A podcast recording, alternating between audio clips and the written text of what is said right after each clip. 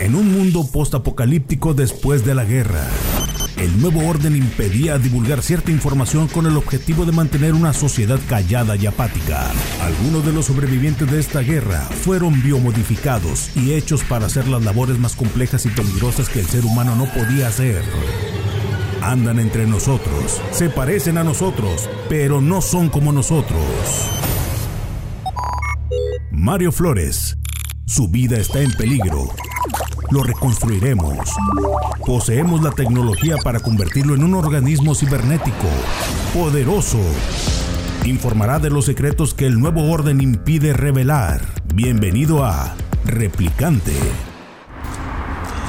Hola, ¿cómo están? Pues sean muy buenos días, muy buenas tardes, buenas noches en este espacio de replicante. Mi nombre es Mario Flores y tenemos ahora más. Hicimos esta dinámica un poquito distinta. Aquí está Fernando. Fernando Guevara, ¿cómo estás? Gracias, Mario, por invitarme a tu programa de replicante. Ahora me tienes que explicar de qué se trata.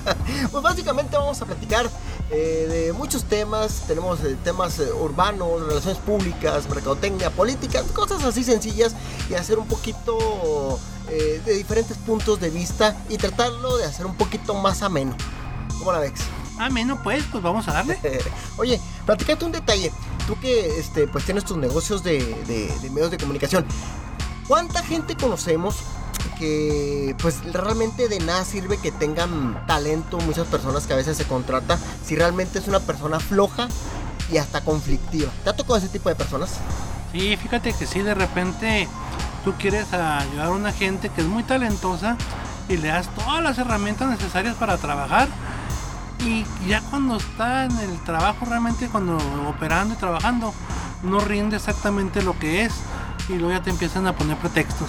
Fíjate, es algo bien curioso porque esto es algo que se ve pues bien cotidiano.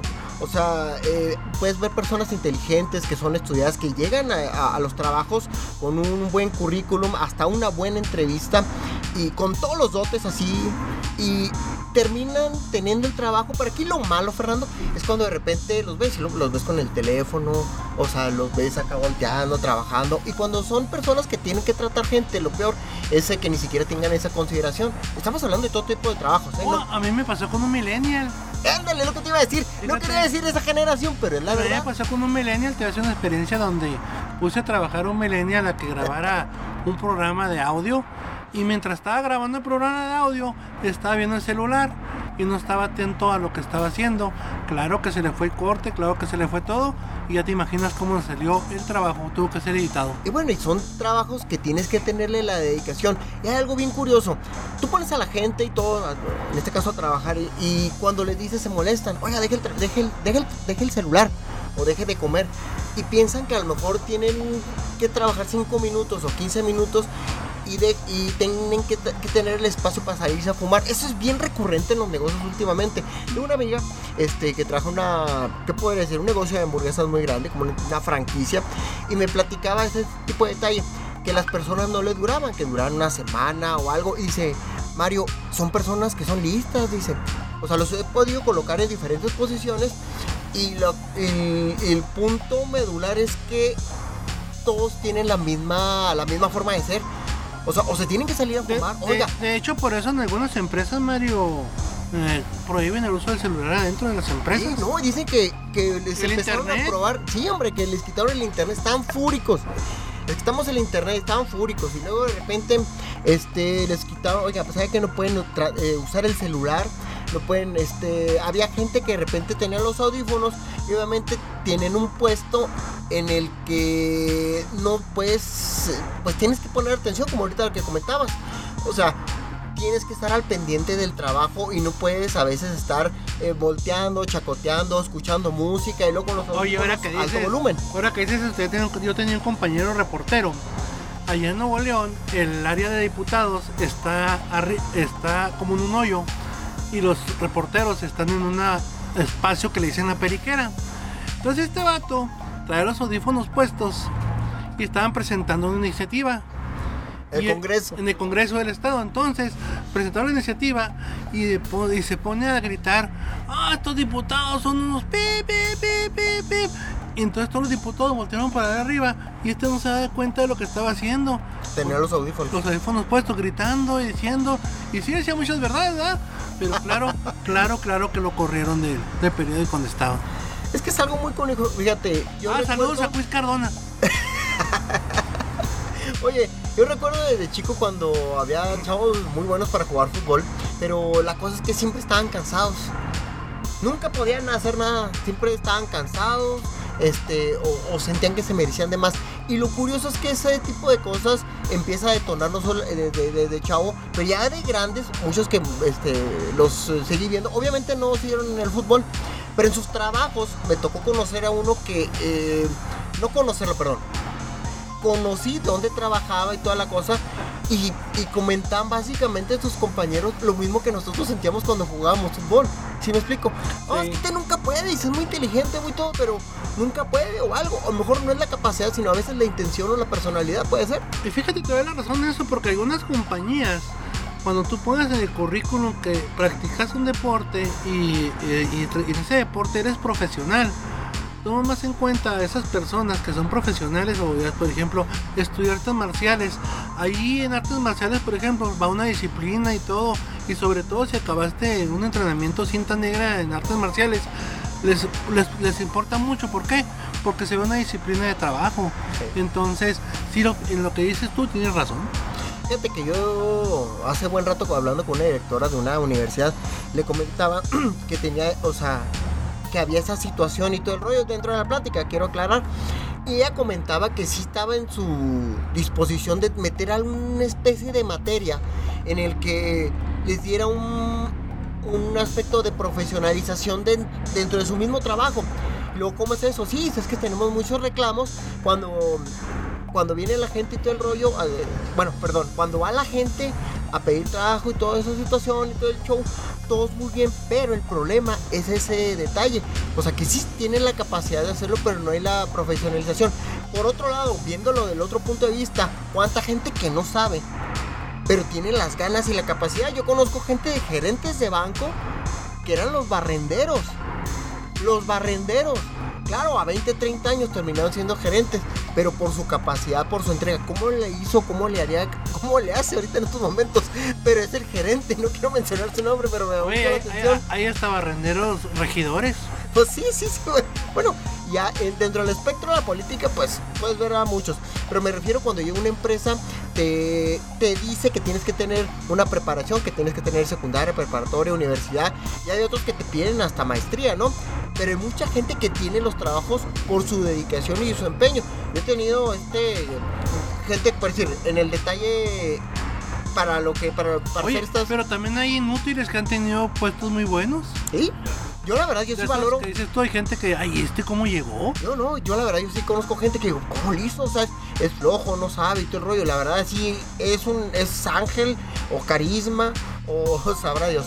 Fíjate, yo recuerdo hace, hace buen rato, este, me acuerdo que, ¿te acuerdas que había un programa que era de modelos que salía en el Sony? ¿Te acuerdas? ¿Cuál es? No, no, no, ese era, ese era el TV, pero ese, bueno, hablaremos después de ese. Ah, pensé que era ese. Era de modelos y toda la cosa. Y yo recuerdo que vinieron a, a no sé si a galerías o a Fashion Mall. El punto es de que buscaban modelos, les hacían una especie de casting y toda la cosa. Y una amiga mía le decía, oye, yo le dije, oye, ¿por qué no vas tuyo? Le digo, un amigo que, que, está cercano ahí todo el show, este, me comenta las aptitudes físicas y tú creo que cumples con todas ellas. Le digo, ella también estudió este, comunicación. Y ya, este, como que sí le gustó el detalle de que mejor le, hubiera comentado ese show. Y ya, te digo, tienes dos, tres días o un día, no recuerdo muy bien. El punto es que ya le pregunté qué pasó. Pues te fuiste y lo me dice, no, primera, eh, pues dijo que a, ella le gustaba comer y que pues no le gustaría este, estar batallando para, para la comida. En segunda pues le dio, le dio miedo. Cuando se los preguntó a sus papás y todo el show, como que sí, pero que como que le metieron muchas dudas. Entonces todo ese tipo de cosas, en lugar de venir a beneficiarle sus capacidades físicas, porque estaba muy bonita y creo que tenía muy buena presencia y hablaba bien, creo que le hubieran dado a lo mejor una creo yo que se hubiera ganado el, el, el, el, casting, porque pues las muchachas que vi creo yo que no estaban tan bonitas y tan agraciadas como ella. Pero fíjate que es el punto, ¿cuánta gente tiene todos los dotes y, no los llega a utilizar? Yo la verdad que cuando la veo pues me lamento mucho porque se dedica a algo completamente distinto. Sabes, en, en, cuestión, en la cuestión profesional, Mario, yo creo que las universidades deberían dedicar todo un semestre a, a, relación, a relaciones públicas, a que los jóvenes se fueran a trabajar a un hotel, a cómo socializar con la gente. Porque yo tengo, yo tengo un sobrino que cuando salió de la escuela no sabía socializar. Y cuando dijo, necesito hacer algo para socializar, para que pueda obtener trabajo. No tenía esa capacidad. No. Entonces, ¿por qué? Porque no se enseñan, se la pasan en la computadora, en el celular, y no, no saben cómo socializar con la gente. Y tuvo que trabajar un año y medio en la recepción de un hotel. Para desbloquearse. De un hotel para perderle el miedo a la gente, de cómo hablarle a la gente. Hay gente que no sabe ni cómo decir buenos días, buenas tardes o, cómo pedir unas cosas. A, relación de lo que estás comentando. Fíjate, algo muy curioso. La, no sé si todavía lo sea, pero la mujer más inteligente del mundo, o por lo menos la, la, mujer que tenía la más alta que el coeficiente, coeficiente intelectual. Bueno, no me acuerdo cuánto tenía, pero creo que tenía, tiene o tenía un poquito más que Einstein se llama Marilyn Bob Saban.